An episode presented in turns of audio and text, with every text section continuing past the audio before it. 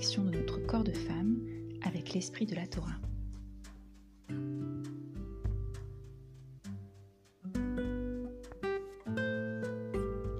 Ça y est, vous êtes bien installé Comme prévu, nous allons parler de la phase lutéale ou phase prémenstruelle avec Rachel, Rachel en français.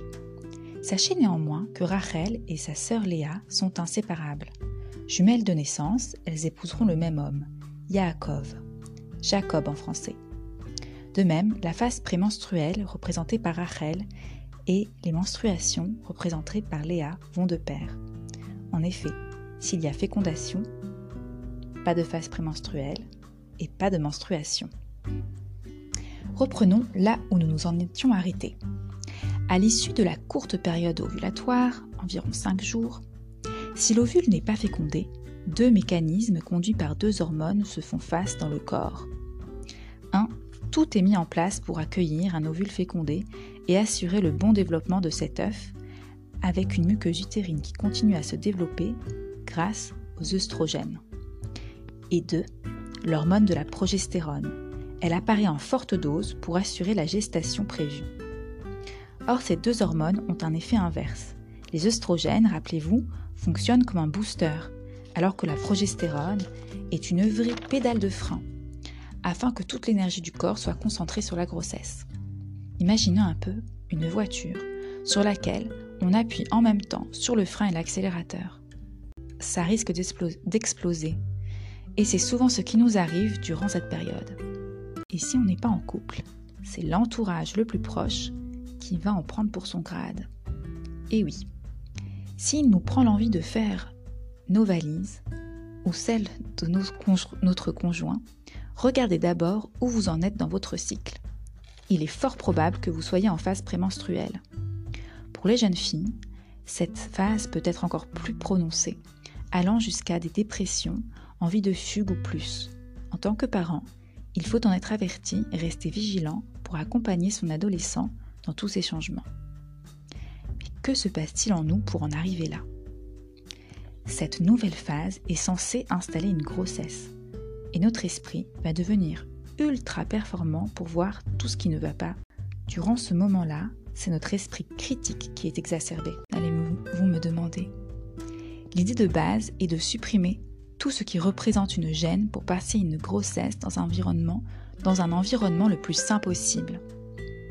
Durant cette phase, on devient souvent un détecteur de germes et de poussières et les tâches ménagères deviennent une priorité. Mais cet esprit critique va s'attacher à toutes les dimensions de notre vie, notre famille, notre foyer, notre travail et surtout nous-mêmes. Le risque est d'entrer dans une colère, une rage et même une dépression face au constat que l'on peut faire de notre vie. Or, ces comportements nous desservent et peuvent même nous décrédibiliser auprès de nos enfants, collègues, conjoints. Même si au fond, nous réagissons de manière fondée pour mettre des limites et protéger notre intégrité, peut-être parce qu'on a trop donné durant la phase ovulatoire, gardons à l'esprit notre projet sur le long terme et n'envoyons pas tout valser en un instant. Pour nous aider à passer cette période avec le plus de sérénité possible, regardons la vie de Rachel, qui aurait pu plus d'une fois tout détruire sur son passage, mais a su agir sans réagir. Rachel, l'amoureuse de Yaakov, le fils de Rivka, qui va donner sept ans de son travail non rémunéré à son beau-père Lavan pour pouvoir l'épouser, et finalement qui devra en donner 14, 7 de plus. Le Midrash rapporté par Rashi raconte que Rachel et Yaakov connaissant déjà la fourberie de Lavan, avait prévu que Laban échangerait Rachel contre Léa le jour du mariage, et avait mis en place un code entre eux qui permettrait à Yaakov de déceler la supercherie. Ainsi, quand vint le jour du mariage et que Lavan indique à Léa de revêtir les habits de la mariée, Rachel ne s'inquiète pas. En tout cas, pas plus que ça. Cependant, un événement va changer le cours des choses. Alors que jusque-là, les mariages étaient célébrés en petit comité. La vanne a convié toute la ville pour l'heureux événement, comme il est dit au chapitre 29, verset 22 de la Genèse. La vanne réunit tous les habitants de l'endroit et fit un festin. Si c'est précisé, c'est que ce n'était justement pas la coutume. Rachel comprend alors que la honte guette sa sœur sous le dénuptial. Elle et elle seule sait, à ce moment, que sa sœur va devenir la rusée du village. Quand Yaakov va demander les signes et qu'elle ne saura pas les donner. Et ce n'est pas possible pour elle. C'est ainsi que Rachel va confier les signes à Léa, pour que Yaakov ne se doute de rien, épouse sa sœur et que l'honneur de Léa soit sauvé. Quelle force Rachel, oui, c'est là sa force. Renoncer, fermer les yeux, lâcher prise, et sans rien attendre en retour. Et comment sait-on que Rachel a fait ça d'un cœur totalement gratuit? On l'apprend durant l'épisode des mandragores. Réhouven, le fils aîné de Léa, était allé cueillir des fleurs pour sa mère. Rachel, encore sans enfant, voyant ces fleurs qui pourraient l'aider à enfanter, les demande à Réhouven. Sur ce, Léa reproche à sa, reproche à sa sœur de lui prendre aussi ses fleurs. Il faut entendre, déjà que tu as pris mon mari. On comprend de cet échange que Rachel ne s'est pas enorgueillie de son don de soi et ne répond rien à sa sœur quant à l'épisode de ses noces. Cela n'empêche pas Rachel d'accueillir ses sentiments intérieurs. Elle envie sa sœur, elle la jalouse, elle qui a quatre enfants, alors que sa matrice à elle est vide. Elle se sent comme morte. Elle exprime à son mari, lui demande de l'aide, qu'il prie pour elle. Mais elle n'insistera pas quand il répond qu'il a déjà des enfants et que c'est à elle de prier. Elle n'insistera pas non plus auprès d'Hachem pour lui avoir demandé des comptes face à sa stérilité. Et elle préférera déléguer sa maternité en passant par l'intermédiaire de sa servante, renonçant à être enceinte tout en poursuivant son objectif, être mère.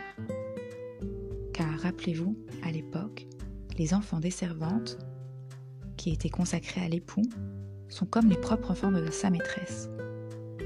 Rachel nous apprend à ne pas réagir au tac au tac, ne pas rechercher à faire de coups d'éclat, mais bien à lâcher prise, renoncer à se battre, mais sans pour autant baisser les bras.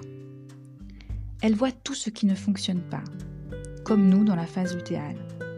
C'est le moment de prendre des notes de tout ce qui pourrait être amélioré, mais non d'agir.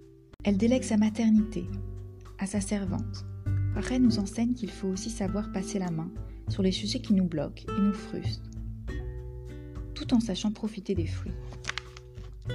Chacune saura ce qu'elle a à déléguer la mise de table aux enfants, la cuisine au mari, le marketing à un employé, la recherche d'un appartement par un agent, la recherche d'un mari par... Non, ça franchement, entre nous, à part Hachem, on délègue à personne. Mais savoir lâcher prise sur certains aspects de notre vie, à certains moments, accepter que tout ne soit pas comme on l'aurait aimé, ni même comme c'était prévu, c'est la force que nous transmet Rachel, un message de Emouna, de foi en Dieu. Mais ce n'est pas renoncer à 100%. Rachel prie, Rachel pleure, et ce sont ses prières et ses larmes qui nous feront venir à la fin de l'exil. Bimera Amen. Amen. Cependant, pour équilibrer les qualités de Rachel, qui nous invite au renoncement durant la phase prémenstruelle, renoncement d'une maison Instagrammable, renoncement être la copine toujours dispo, renoncement à travailler 5 heures sur un PowerPoint pour aligner les titres, même si entre nous, je sais, ça fait mieux, lâcher prise sur la venue d'un bébé tant attendu, acceptation que son mari est retardataire, chacune trouvera pour elle ce sur quoi elle doit travailler. Bref, pour contrebalancer cette étape de lâcher prise, durant laquelle notre âme doit se limiter à un carnet de notes, vient la phase des règles, les menstruations, avec Léa, la battante. Je ne vous en dis pas plus, on se retrouve la semaine prochaine dans la tente des filles. Les Hitraut, ouais la banote.